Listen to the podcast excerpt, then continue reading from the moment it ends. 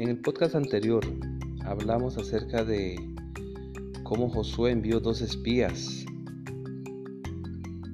a inspeccionar la ciudad de Jericó, a conocer los detalles de la ciudad, sus fortalezas, sus puertas y cómo en su momento Raab, una ramera cananea, los recibió, los escondió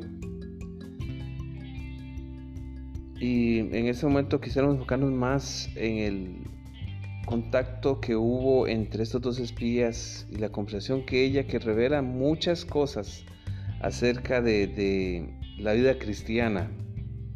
En primer lugar, es sorprendente que ella reconoció el poder de Dios. Ella había sido tocado por las noticias de lo que Dios estaba haciendo por Israel. Esto quiere decir que todos en Canaán sabían de la obra de Dios eh, en Egipto, en el desierto, porque ella dice, sé que Jehová os ha, os ha, dado esta tierra, porque el temor de vosotros ha caído sobre nosotros, y todos los moradores del país ya han desmayado por causa de vosotros. Versículo 10. Porque hemos oído que Jehová hizo secar las aguas del mar rojo delante de vosotros cuando salisteis de Egipto y lo que habéis hecho a los dos reyes de los amorreos que estaban al otro lado del Jordán, a Seón y a Og, a los cuales habéis destruido. Y Raab no solo sabía esto, sino que eso impresionó su corazón. El Espíritu Santo empezó a obrar en ella y por eso ella pudo declarar, y es sorprendente lo que ella dice en el versículo 11, ni ha quedado más aliento en hombre alguno por causa de vosotros porque Jehová vuestro Dios es Dios de arriba, en los cielos y abajo en la tierra. Qué declaración de fe de esta mujer.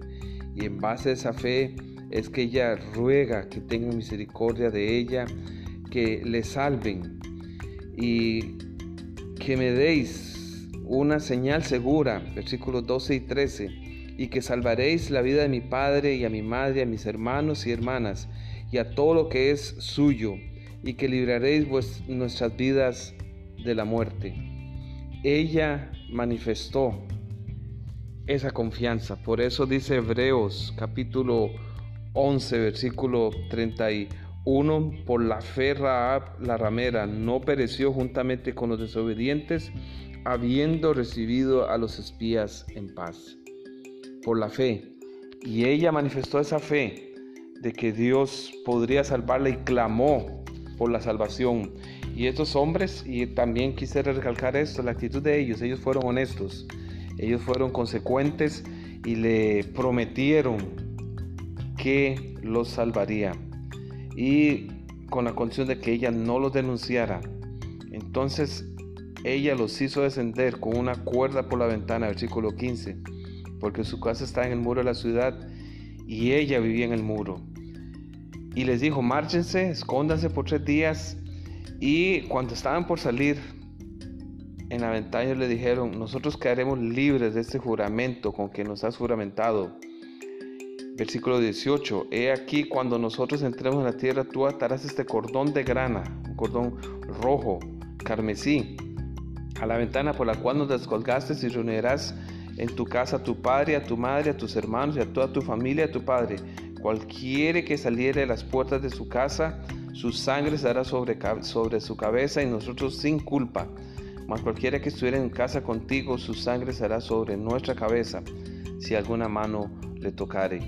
Ellos prometieron y le dieron, es interesante, un cordón de grana rojo, eh, que nos recuerda y es un símbolo de la sangre de Cristo, de cómo Dios la estaba perdonando y cómo bajo la sangre de Jesús, así como el Cordero Pascual y en Egipto ellos pusieron sangre sobre los dinteles, ahora Dios prometía guardar a esta ramera y a su familia con la protección de su sangre porque su sangre cubre a todos.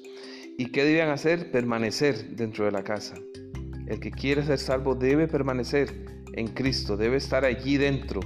Y cuando venga la destrucción, tiene que estar firme con su familia, dentro de la protección de Dios en su pueblo, para ser librado de la maldad. y así fue como ella fue salvada por su fe, por su confianza en lo que Dios había hecho y también por entender que Cristo había muerto por ella. Es un mensaje hermoso que se encuentra en Josué capítulo 2.